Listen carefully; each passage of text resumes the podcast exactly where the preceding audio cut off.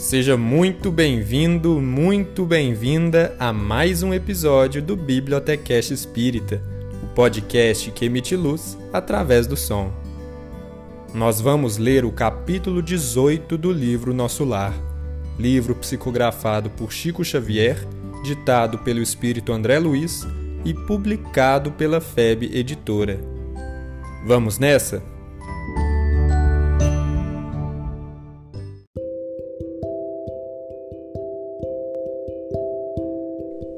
Capítulo 18 Amor, alimento das almas.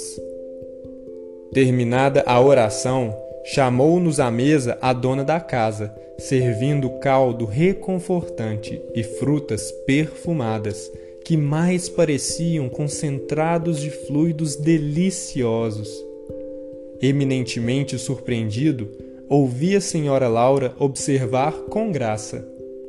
Afinal, nossas refeições aqui são muito mais agradáveis que na terra. Há residências em nosso lar que as dispensam quase por completo, mas nas zonas do Ministério do Auxílio não podemos prescindir dos concentrados fluídicos, tendo em vista os serviços pesados que as circunstâncias impõem. Despendemos grande quantidade de energias é necessário renovar provisões de força. Isso, porém, ponderou uma das jovens, não quer dizer que somente nós, os funcionários do auxílio e da regeneração, vivamos a depender de alimentos. Todos os ministérios, inclusive o da união divina, não os dispensam, diferindo apenas a feição substancial. Na comunicação e no esclarecimento, há enorme dispêndio de frutos. Na elevação, o consumo de sucos e concentrados não é reduzido, e na união divina, os fenômenos de alimentação atingem o inimaginável. Meu olhar indagador ia de Lísias para a senhora Laura, ansioso de explicações imediatas. Sorriam todos da minha natural perplexidade mas a mãe de Lísias veio ao encontro dos meus desejos, explicando: Nosso irmão talvez ainda ignore que o maior sustentáculo das criaturas é justamente o amor. De quando em quando recebemos em nosso lar grandes comissões de instrutores que ministram ensinamentos relativos à nutrição espiritual Todo o sistema de alimentação, nas variadas esferas da vida, tem no amor a base profunda. O alimento físico, mesmo aqui propriamente considerado, é simples problema de materialidade transitória, como no caso dos veículos terrestres necessitados de colaboração da graxa e do óleo. A alma em si apenas se nutre de amor. Quanto mais nos elevarmos no plano evolutivo da criação, mais extensamente conheceremos essa verdade. Não lhe parece que o amor divino seja o cibo do universo? Tais elucidações confortavam-me sobremaneira. Percebendo-me a satisfação íntima, Lísias interveio, acentuando tudo se equilibra no amor infinito de Deus. E quanto mais evoluído o ser criado, mais sutil o processo de alimentação. O verme, no subsolo do planeta, nutre-se essencialmente de terra. O grande animal colhe na planta os elementos de manutenção, a exemplo da criança sugando o seio materno. O homem colhe o fruto do vegetal, transforma-o segundo a exigência do paladar que lhe é próprio e serve-se dele à mesa do lar. Nós outros, criaturas desencarnadas, necessitamos de substâncias suculentas, tendentes à condição fluídica, e o processo será cada vez mais delicado à medida que se intensifique a ascensão individual.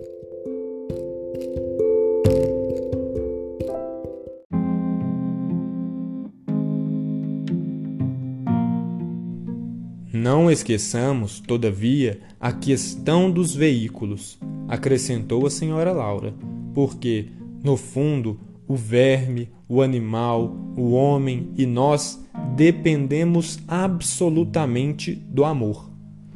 Todos nos movemos nele e sem ele não teríamos existência. É extraordinário, aduzi comovido. Não se lembra do ensino evangélico do amai-vos uns aos outros? prosseguiu a mãe de Lísias atenciosa. Jesus não preceituou esses princípios objetivando tão somente os casos de caridade, nos quais todos aprenderemos, mais dia menos dia, que a prática do bem constitui simples dever.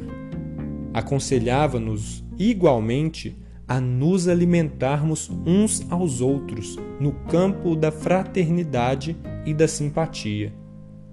O homem encarnado saberá mais tarde que a conversação amiga, o gesto afetuoso, a bondade recíproca, a confiança mútua, a luz da compreensão, o interesse fraternal, patrimônios que se derivam naturalmente do amor profundo, constituem sólidos alimentos para a vida em si. Reencarnados na Terra, experimentamos grandes limitações.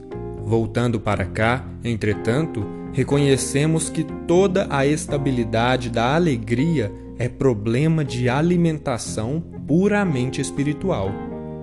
Formam-se lares, vilas, cidades e nações em obediência a imperativos tais. Recordei instintivamente as teorias do sexo largamente divulgadas no mundo, e adivinhando-me talvez os pensamentos, a senhora Laura sentenciou: E ninguém diga que o fenômeno é simplesmente sexual.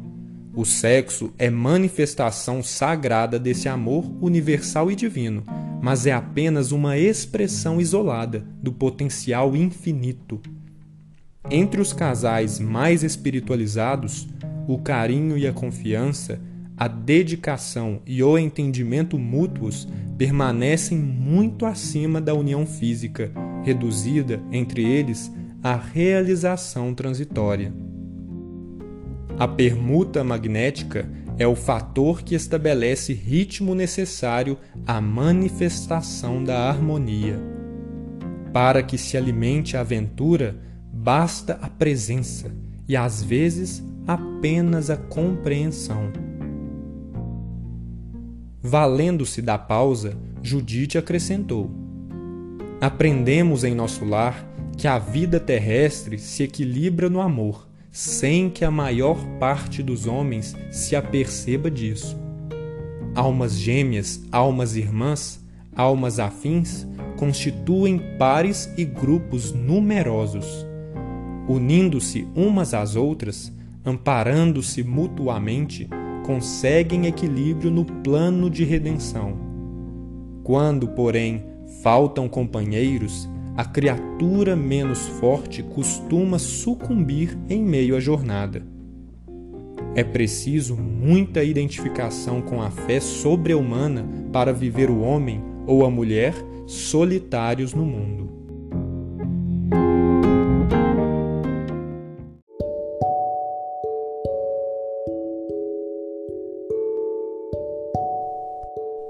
Como vê, meu amigo, objetou Lísias, contente.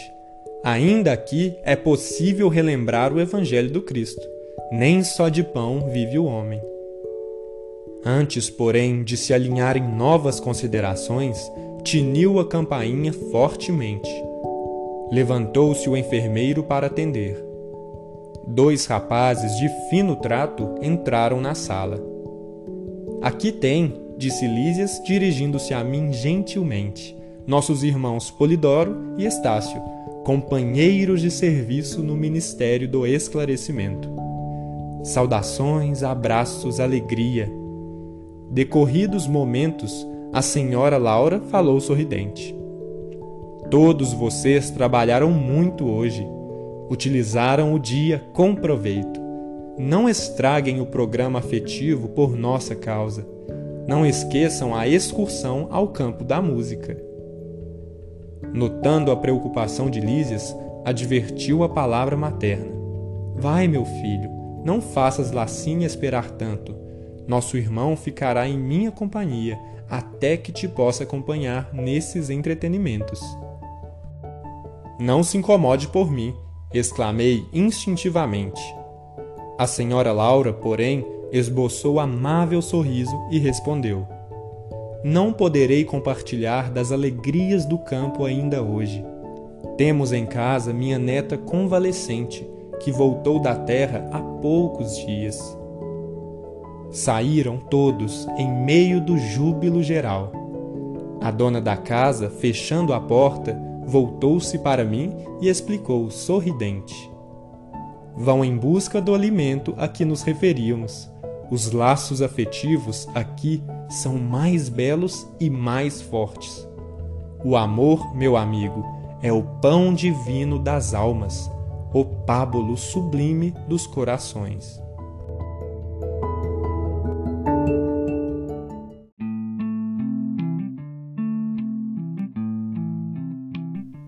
Esse foi o capítulo 18 do livro Nosso Lar. Muito obrigado por ouvir mais um episódio do Bibliotecast Espírita. Te espero no próximo. Até lá!